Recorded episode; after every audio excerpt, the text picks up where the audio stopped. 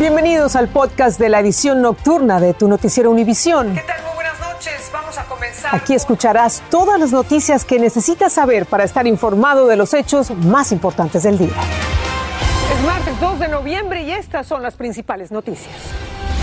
El demócrata Eric Adams será el nuevo alcalde de Nueva York tras imponerse al republicano Curtis Lewa. El ex capitán de la policía es el segundo alcalde de raza negra de la ciudad. Mientras esperan que los reúnan con sus padres o familiares, miles de niños que llegaron solos por la frontera fueron enviados a hogares y albergues en varios estados del país. Más de 110 mil menores vinieron sin acompañantes este año.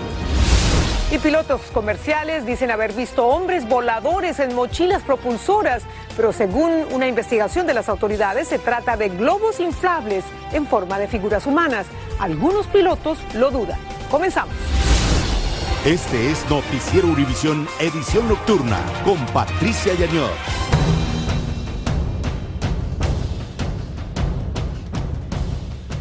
¿Qué Muy buenas noches. Vamos a comenzar con la jornada electoral en el país en la que millones de estadounidenses eligieron a sus líderes locales y expresaron apoyo o rechazo a diferentes propuestas en sus respectivos estados. El demócrata Eric Adams es uno de los ganadores de la noche al ser elegido alcalde de Nueva York. En Boston se hizo historia por partida doble con la elección de una mujer y de origen asiática como primera alcaldesa. Pero el premio mayor de estos comicios es la gobernación de Virginia un estado péndulo donde el candidato republicano va a esta hora liderando la contienda. Galo Arellano nos acompaña con los últimos resultados. Galo, y me imagino si se confirma la victoria del republicano en Virginia, se interpreta como un termómetro de la fuerza electoral que apoyaría a Trump. Vamos a hacer un resumen primero de los ganadores. Virginia a esta hora todavía no tiene un nuevo gobernador. Demócratas y republicanos están con los pelos de punta porque ambos contendientes, el candidato azul Terry McAuliffe y el candidato rojo Clint Youngkin, se pisan los talones. Cada voto debe ser contado, dijo McAuliffe esta noche, sin conceder el triunfo al contendiente del Partido Rojo, que lleva la delantera en el conteo. Si gana el republicano, el presidente Joe Biden estaría en aprietos porque esta contienda en parte es una prueba de fuego para medir cómo se siente el electorado sobre su actual administración y lo que podría pasar en las elecciones de medio término en 2022. Creo que vamos a ganar en Virginia, dijo hoy Biden a los periodistas desde Glasgow, Escocia. A tan solo un año de gobernar, su partido no puede darse el lujo de perder la gobernación de un estado en donde los demócratas ganaron fácilmente a Trump por 10 puntos porcentuales. Durante más de una década, Virginia se ha inclinado hacia los demócratas y los resultados podrían demorar. El Partido Azul está en alerta porque el balance en el Congreso está en juego el próximo año. Nueva York también termina la jornada electoral con un nuevo alcalde. En esta ocasión, el demócrata Eric Adams, quien es un capitán retirado del Departamento de Policía de Nueva York, supera en votos al republicano Curtis Sliwa, fundador de Los Ángeles Guardianes, una patrulla civil que vigila el metro neoyorquino.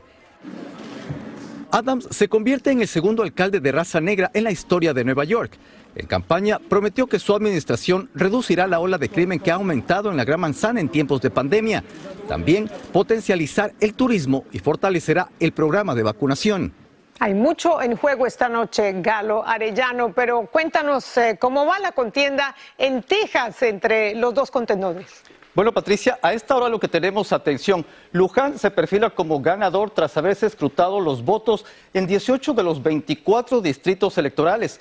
Luján suma 50.8% de los votos contra el 49.1% de su adversario demócrata. Algunos analistas dicen que en caso de que se confirmara este resultado, podría interpretarse como un aumento de los votantes republicanos en el sur de Texas. Esta es la información que les tenemos al momento. Gracias, Galo. Tendremos actualización en la próxima emisión. Y en México las autoridades investigarán a las empresas distribuidoras de gas tras la explosión en Puebla, una explosión causada por el robo de combustible de una toma clandestina. Residentes de la zona dicen que la detonación era una tragedia anunciada porque bandas de delincuentes roban el gas con total impunidad. Decenas de familias quedaron literalmente en la calle porque la expulsión o la explosión destruyó sus viviendas. Alejandro Madrigal nos cuenta más. Devastada y en ruinas quedó la comunidad de San Pablo, Xochimehuacán, en Puebla, tras la explosión de un ducto de gas, del que delincuentes sacaban combustible clandestinamente. Al menos 66 casas están en ruinas y los vecinos ruegan les permitan recuperar lo poco que les quedó. Con mi esfuerzo de trabajo me los he hecho poco a poco y que de un momento por unos, unos que no tienen ni cabeza y no pensaron en la humanidad, esto es su, su desastre que hicieron. La triple explosión ocurrida la madrugada de este domingo dejó al menos 2.000 personas evacuadas, que ya no pudieron esperar más y rompieron el cerco de seguridad, y son ellos los que ahora vigilan. Ahorita estamos haciendo guardia entre vigilantes para que no se roben las cosas, porque pasan y pasan y pasan, pero los propietarios no nos dan información, ni nos dejan pasar por cosas, ni por ropa, nada. La casa de Mayra quedó destruida y ahora el Panteón Municipal no fue visitado para recordar la tradición del Día de Muertos, sino para atender a los afectados. Pónganse tanto en nuestro lugar. Nosotros necesitamos recuperar por lo menos un poquito de, de, de cosas que estén en la casa, que se puedan sacar eh, y más que nada, sobre todo, el que el gobierno nos apoye. El saldo se mantiene en una persona fallecida, pero los lesionados ascendieron a 15 ocho de ellos graves, además de una familia completa que se reporta delicada. La tragedia pudo haber sido peor, pero los vecinos fueron alertados vía WhatsApp del intenso olor a gas que les permitió salir de sus hogares. Los afectados por esta explosión están muy molestos porque cerca del lugar operaba una empresa de venta de gas y ahora se investiga si lo extraía de manera ilegal. En la Ciudad de México, Alejandro Madrigal, Univisión. Y la conferencia climática de las Naciones Unidas que se lleva a cabo en Escocia parece estar mostrando resultados positivos. Más de un centenar de países prometieron poner fin a la deforestación en la próxima década y decenas acordaron la reducción de gas metano. Pablo Monsalvo está en Glasgow y desde allí nos habla de los alcances de estos acuerdos. Un anuncio de Biden que celebraron en todos los rincones del mundo. Más de 100 gobiernos se comprometieron a poner un freno a la deforestación. Junto con Estados Unidos aparece Brasil como el otro gran protagonista, porque ese país sudamericano alberga el 60% de la selva amazónica. Es una enorme oportunidad para todos nosotros, para que todas las naciones creen trabajos y también para que hagan de las metas climáticas un aspecto clave de nuestra recuperación económica global. Es el primer acuerdo sustancial anunciado durante la cumbre climática porque estos líderes representan a los países con más del 85% de los bosques que tiene el planeta. México se abstuvo de sumarse al compromiso. Tampoco lo hicieron Cuba, Venezuela, Nicaragua ni Bolivia. Además, Estados Unidos, junto con otros cuatro países y varios donantes privados, se comprometieron a apoyar con financiamiento directo a pueblos nativos y comunidades locales que son los guardianes del 80% de la biodiversidad de la Tierra en un pacto inédito e histórico. También encabezados por el presidente estadounidense, 80 países acordaron reducir las emisiones de gas metano. Juntos estamos comprometidos a reducir colectivamente nuestro metano 30% para el 2030 y creo que probablemente podemos ir más allá. El pacto se llama Compromiso Global de Metano y de cumplirse será una forma eficaz de enfrentar el calentamiento global, al menos en el corto plazo. Los jóvenes no solo están preocupados, sino que son quienes mayor acción toman en defensa de la casa de todos. En Glasgow, Pablo Monsalvo, Univisión. Y en temas de inmigración, es una cifra difícil de creer. Más de 110 mil niños han cruzado solos la frontera en lo que va del año. Y lo más dramático es que la gran mayoría sigue esperando reunirse con sus padres o sus familiares. Los activistas dicen que el proceso de reunificación es muy lento. Y mientras aparecen las familias, los menores son enviados a hogares y también a albergues en varios estados del país. Fabiola Galindo nos cuenta cómo en Nueva York los están ayudando. Caminaron cientos de kilómetros. Atravesaron varias fronteras, pero decenas de miles de menores que lo hicieron sin sus padres siguen esperando reunirse con ellos. Los niños de ellas están en este momento en un centro de cuidado bajo la custodia de otras familias. El padre Fabián Arias en Nueva York ha visto varios casos de madres que siguen esperando porque el proceso de reunificación es muy lento. Va a ser dos meses que está acá en la ciudad de Nueva York y no se lo están dando porque le piden que tiene que tener obviamente una casa y un lugar y un respaldo económico. Según el Departamento de Salud y Servicios Humanos, de los 112.433 menores que cruzaron solos la frontera desde febrero, casi 5.000 fueron trasladados a Nueva York y entregados a tutores o centros para jóvenes. 15 condados en todo el país han recibido mil menores cada uno. Cuatro condados neoyorquinos son los únicos que han recibido más de esa cantidad. Algunos legisladores exigen que el gobierno federal revele la cifra y distrito exacto donde se encuentran estos pequeños para que las escuelas públicas que los reciben puedan contar con el presupuesto adecuado. Pues ayudarlos, comida, educación, que el gobierno los pueda ayudar en todo eso. Esta madre teme los peligros de dejar a los niños solos. Porque así ellos no están con otras personas, de pronto las malas influencias también. A los padres de estos niños también les preocupan los reclutamientos de jóvenes que realizan pandillas como las temibles MS-13 en los suburbios de Nueva York. Es muy triste que estigmaticemos a, una, a un sector de una comunidad de decir que porque vienen traen la violencia, vienen con ganas de trabajar, vienen con ganas de vivir con dignidad, vienen con ganas de seguir construyendo este país. Por eso, mientras más rápido se reunifiquen, más seguros podrían estar. En Nueva York, Fabiola Galindo, Univisión. Y en la otra costa, en Los Ángeles, esta ciudad enfrenta una dura resistencia de su departamento de policía a la vacunación obligatoria contra el coronavirus. Menos de la mitad de sus agentes se ha vacunado en un condado que fue el epicentro de la pandemia, recordemos, con un millón y medio de contagios y casi 27 mil muertes. El propio alguacil, Alex Villanueva, dijo que no exigirá la orden de vacunación porque perdería mucho personal. Dulce Castellanos nos cuenta cómo va la vacunación ese aumento es porque no se quieren vacunar. El alguacil del condado de Los Ángeles, Alex Villanueva, reiteró que habrá un éxodo masivo de oficiales y empleados de su departamento por el mandato de vacunación, el cual dijo que no exigirá. No voy a exigir porque voy a perder demasiados de mis alguaciles. Se están jubilando antes de tiempo. Es un aumento de 20%. De los casi 16 mil empleados de su departamento, cerca del 52% están vacunados. Entre los agentes, solamente el 42% se ha inoculado. Villanueva estima que más de 4.100 miembros de su personal serían despedidos por no vacunarse. En un comunicado, la presidenta de la Junta de Supervisores del Condado, Hilda Solís, dijo que en vez de ser un obstáculo, animo al alguacil a trabajar con nosotros y ayudar a llegar a aquellos que no se han vacunado. Orden de vacunación que se ha convertido en un punto más de desacuerdo entre los líderes. Perder más personas a través de la vacuna no hace sentido para la seguridad pública y eso es algo intencional, yo creo, por la parte de la Junta de Supervisores que no nos quieren ni en pintura. Mientras tanto, en el Departamento de Policía de Los Ángeles, el 74% del personal está vacunado.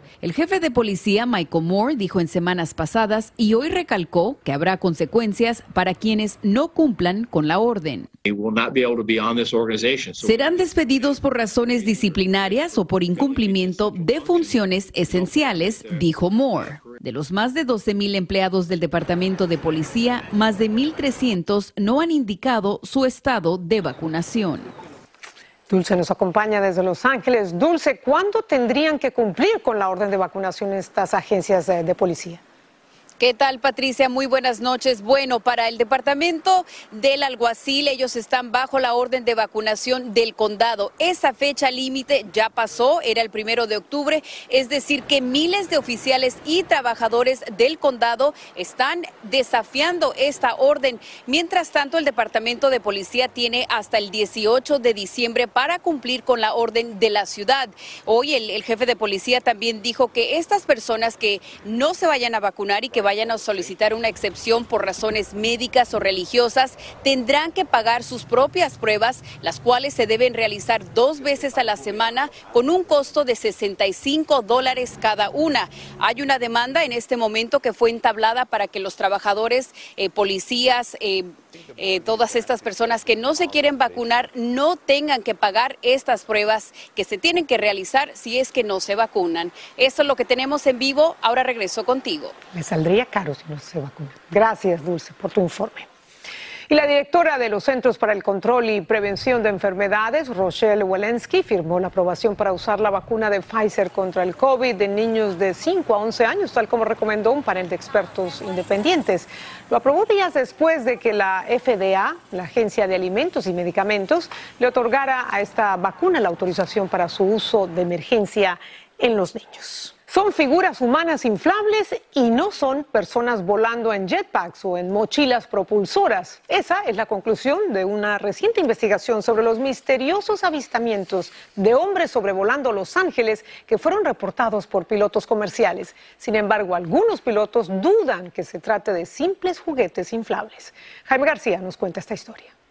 Estas son las imágenes grabadas desde un helicóptero de la policía de Los Ángeles, en las que se ve un globo de forma humana de tamaño natural, similar al personaje animado Jack Skellington, flotando en un área del oeste de Los Ángeles. Jack Skellington es una figura animada bien reconocida y hasta la forma es um, uh, casi única. El video fue grabado en noviembre del año pasado, días después de la noche de Halloween y a pocas semanas de la alerta provocada por dos diferentes pilotos de líneas aéreas comerciales que reportaron en agosto de 2020 el avistamiento de lo que parecía ser un hombre volando a 3.000 pies de altura con un jetpack o mochila propulsora.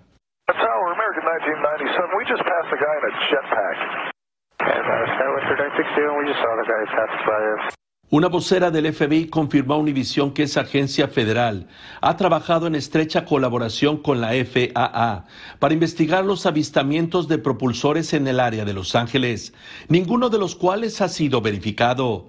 Y agregó que una hipótesis de trabajo es que podrían haber sido globos. Las imágenes de la policía parecerían reforzar esa teoría, pero algunos pilotos profesionales dudan que aclare el misterio. Específicamente describieron un jetpack y en mi opinión yo creo que los pilotos saben lo que vieron y no fue un, no fue un globo. El Departamento de Policía de Los Ángeles no hizo ningún comentario sobre las imágenes captadas por uno de sus helicópteros que hoy dio a conocer. En Los Ángeles, Jaime García, Univisión. Y comenzaron los argumentos iniciales en el juicio de Kyle Rittenhouse, acusado de disparar y matar a dos hombres y herir a otro durante las protestas en Kenosha, Wisconsin, el año pasado. Rittenhouse se declaró inocente y sus abogados argumentaron que actuó en defensa propia, pero el fiscal dijo que el joven provocó el incidente y hasta mató a una de las víctimas de un disparo en la espalda.